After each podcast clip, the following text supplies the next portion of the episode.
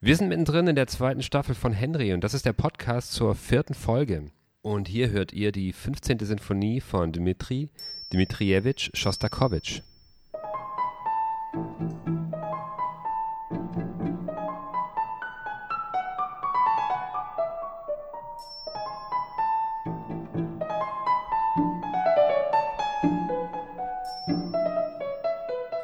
Wo ist das Orchester? Das sind ziemlich wenig Instrumente für eine Sinfonie. Werden das irgendwann mehr? Nein, werden es nicht. Das hier ist die Kammerversion für Violine, Cello, Klavier und drei Perkussionisten.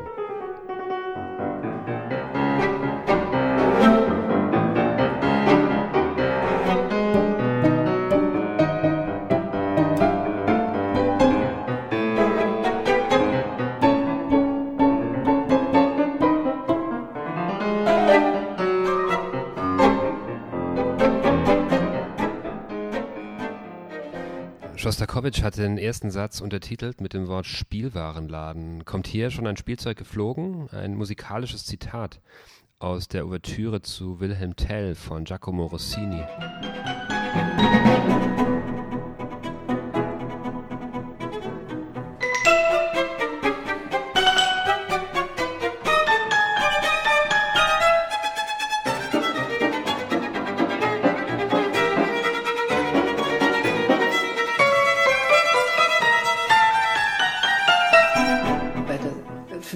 Schostakowitsch, äh, da hat er äh, dem Kurz ein bisschen auf die Sprünge geholfen.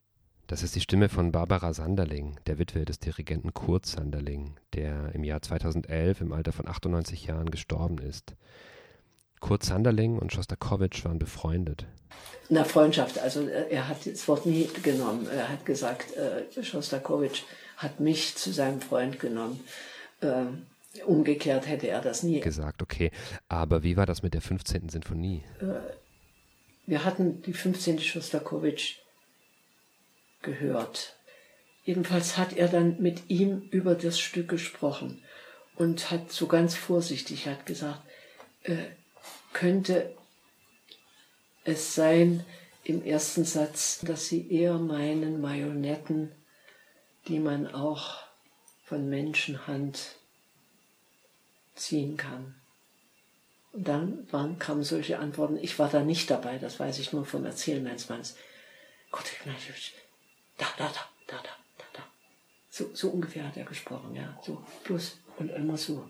Also er war geschädigt. Schostakowitsch stimmt seinem Gesprächspartner also zu bei der vorsichtigen Vermutung, dass es hier um mehr geht als nur um Spielwaren, dass es vielleicht um Menschen geht, Menschen wie Marionetten, dass es vielleicht um Soldaten geht, vielleicht um Krieg, vielleicht um blinden Gehorsam, wir wissen das nicht.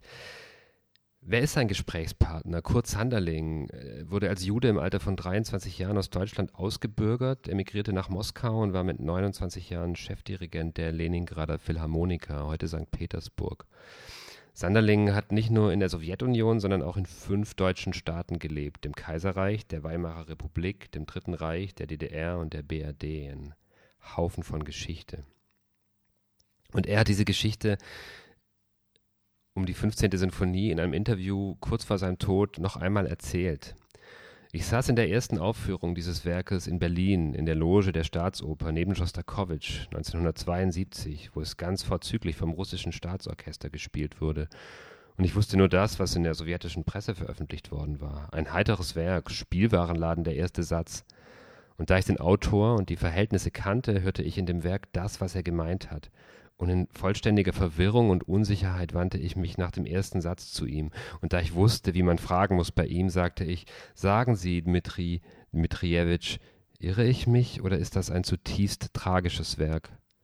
Und er wandte sich zu mir um und sagte mit tiefer Stimme, Sie irren sich nicht.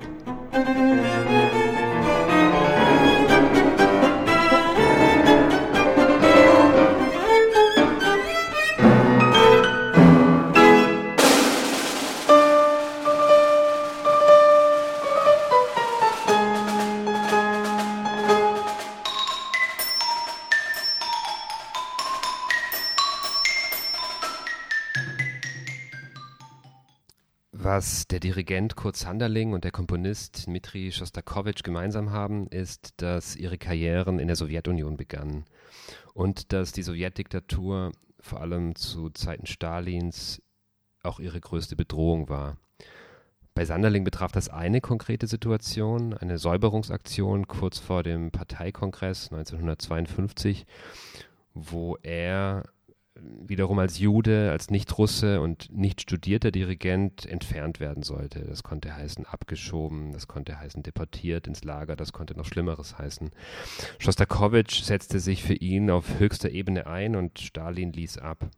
Schostakowitsch war sehr früh abhängig vom Regime. Er galt einerseits nach innen und außen als die Nummer eins im Musikbetrieb und er bekam schon als junger Komponist die großen Staatsaufträge, zum Beispiel das Werk zum zehnten Jahrestag der russischen Revolution zu schreiben. Und gleichzeitig gibt es kaum einen Komponisten, in dessen Werk auch heute noch so viel Doppelbödigkeit, Ironie, Zynismus hineingelesen wird, wie in das von ihm. Die große Frage war immer und ist auch immer noch meistens, was will er damit aussagen?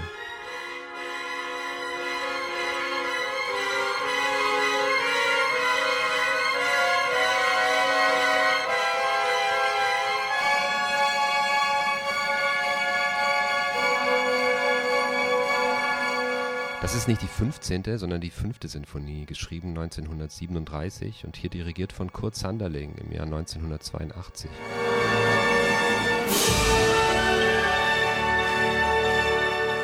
Oft wird dieses Ende der fünften Sinfonie, dieser triumphale Schluss als Schostakowitschs Größe, große Versöhnung mit dem Regime angesehen, als Verherrlichung und Affirmation nachdem er gerade in den Jahren davor ziemlich ähm, auf dem Kieker war von Stalin und verschiedenen Verbänden, die haben ihm vorgeworfen, dass er zu formalistisch komponiert, also zu sehr musikalische Spielereien, aber nicht die Kämpfe der Arbeiterklasse im Sinn hat.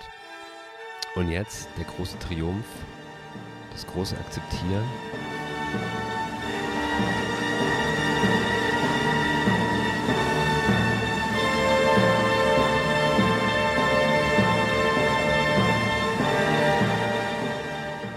Komponist hat es später anders beschrieben. Er hat gesagt,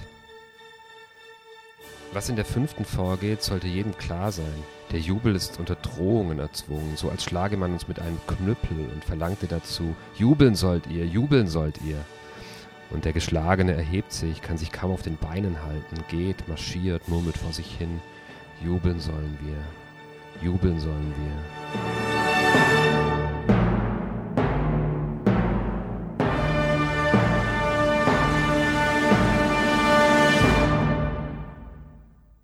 Solche Worte hätte Schostakowitsch nie unter der Herrschaft Stalins äußern können. Er war zwar der wichtigste Komponist in der Sowjetunion, sowohl nach innen als auch nach außen, aber in Zeiten, in denen er nicht mitspielte oder Verdacht erregte oder seltsam komponierte, war er auch sehr schnell isoliert und musste um sein Leben fürchten. Es gibt die Überlieferung, dass er viele Jahre lang in Anzug und ähm, Hut schlief, um fliehen zu können, falls die Geheimpolizei kam. Er war ja auch in der, äh, also in der höchsten Kategorie äh, für Kultur. Der war nun sowieso, der war äh, richtig krank geworden in, in diesem Staat. Und, und, und, Frau Sanderling, die Schostakowitsch in den 60er Jahren kennengelernt hat, macht immer, wenn sie seine Haltung beschreiben will, diese Geste, ein zusammengekniffenes Gesicht, schmale Lippen, stammelnd, die Hand vorm Mund, ein paranoider Ausdruck. Er hat irgendwann damit gerechnet, dass überall eine Wanze sein kann. Und nichts, nichts sprechen, ohne, ohne Mund zuzumachen. Und Stalin hat ihn gezwungen, 35 war das, glaube ich, oder 34, 34 wahrscheinlich, noch vor dem Kladderadatsch, äh, in, die, äh, mit in eine Delegation zu gehen in, in die USA. Und dort wurde er, und Sie wissen ja, Interviewer, äh, die nehmen da keine Rücksicht und die können sich sowas auch nicht vorstellen in fremden Ländern oder in anderen. Äh, mein Mann hat das in, in, in äh, Stuttgart erlebt mit der 10. Schostakowitsch, nicht? Wo, wo sie ihn, ihn so, so provoziert haben und, und, und, dann gefragt haben, warum sind sie nicht zu uns gekommen, sondern in die DDR und so lauter solche Sachen. Und das als Radioübertragung.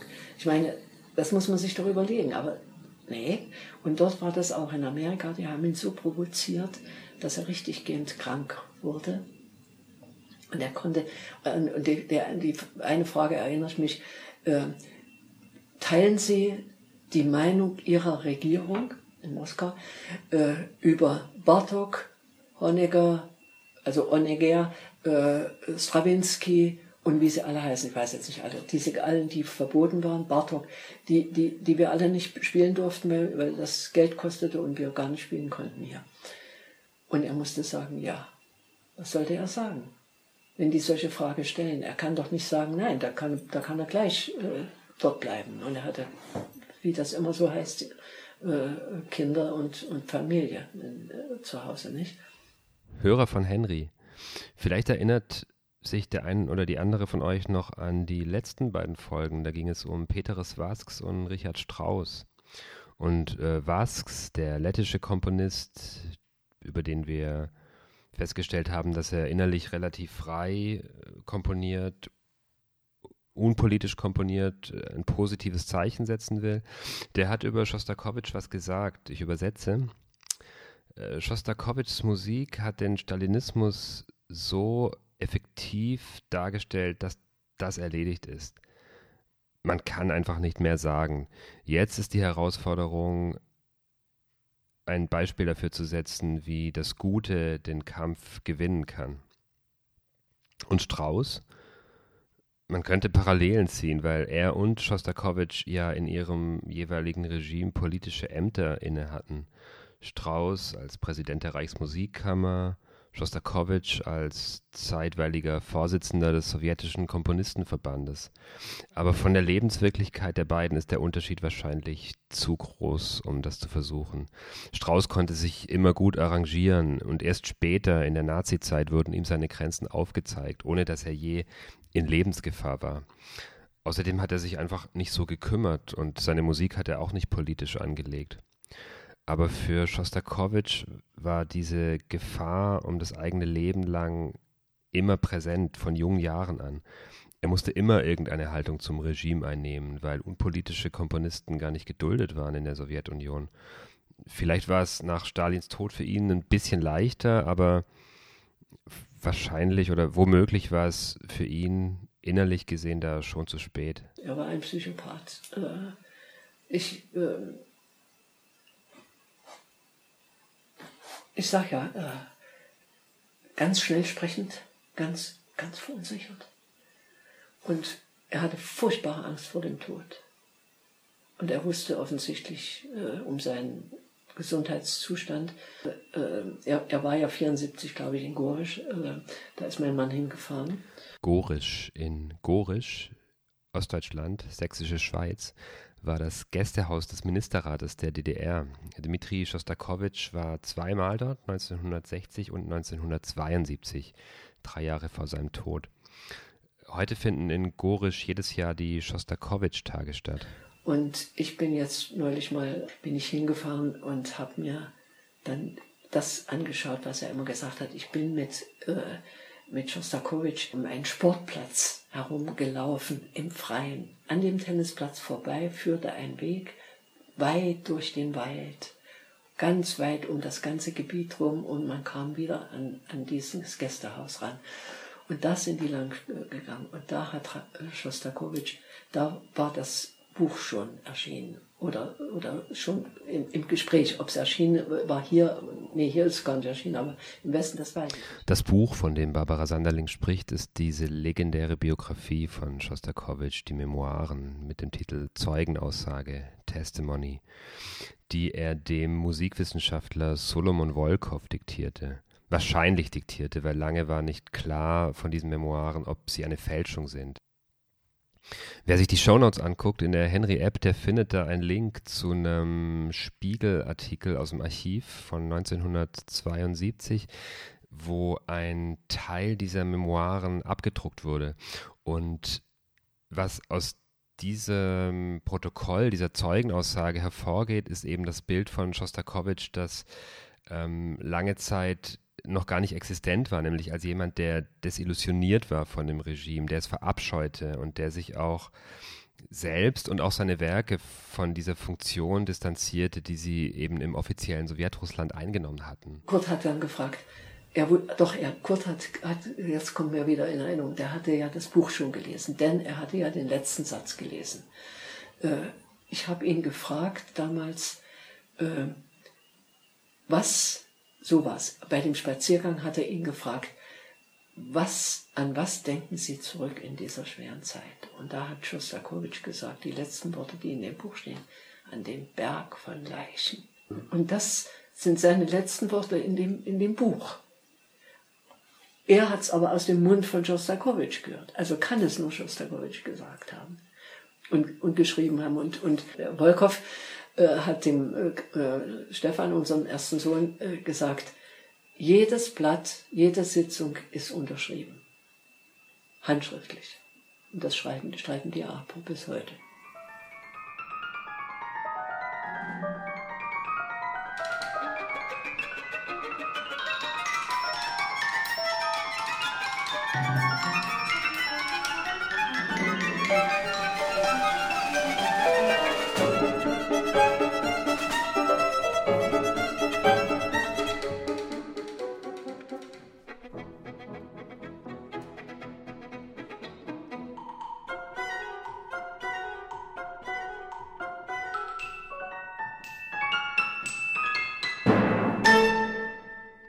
Ungefähr zu der Zeit, in der Schostakowitsch die 15. Sinfonie schrieb, die Henry diese Woche vorstellt, diktierte er auch seine gerade erwähnten Memoiren. Und darin ist zu lesen, wenn ich nun das Fazit meines Lebens ziehe, kann ich nicht sagen, dass mein Verhalten besonders heroisch war. Gewiss, auch das bisschen, das ich tun konnte, war keineswegs leicht. Es war auch keine leichte Zeit, nicht die beste der möglichen Varianten. Ich habe keine Kraft mehr, mein trübseliges Leben noch weiter zu beschreiben. In meinem Leben gab es keine besonders glücklichen Augenblicke, keine besonderen Freuden. Es war ziemlich grau und farblos. Die Erinnerung daran macht mich traurig. Ärgerlich, das zugeben zu müssen, aber es ist nun mal die unfrohe Wahrheit. Das war Henrys Podcast. Henry hat eine eigene kostenlose App für iOS und Android. Dort gibt es die Musik zum Podcast und weiteres Begleitmaterial. Für das Henry Gesamterlebnis holt euch die App. Mehr Infos auf henry-recommence.com. Danke an die Musiker Jakob Enke, Leonard Disselhorst, Matthias Halvorsen, Philipp Lambrecht, Moritz Wappler und Hauke Renken. Danke an Barbara Sanderling für das Interview. Henry ist Teil der Digitalsparte von Podium Esslingen und wird gefördert von der Kulturstiftung des Bundes. Podcastproduktion Tobias Ruderer, Fun Verlag. Interview Hartmut Welcher, Fun Verlag. Vielen Dank für die Aufmerksamkeit und bis bald.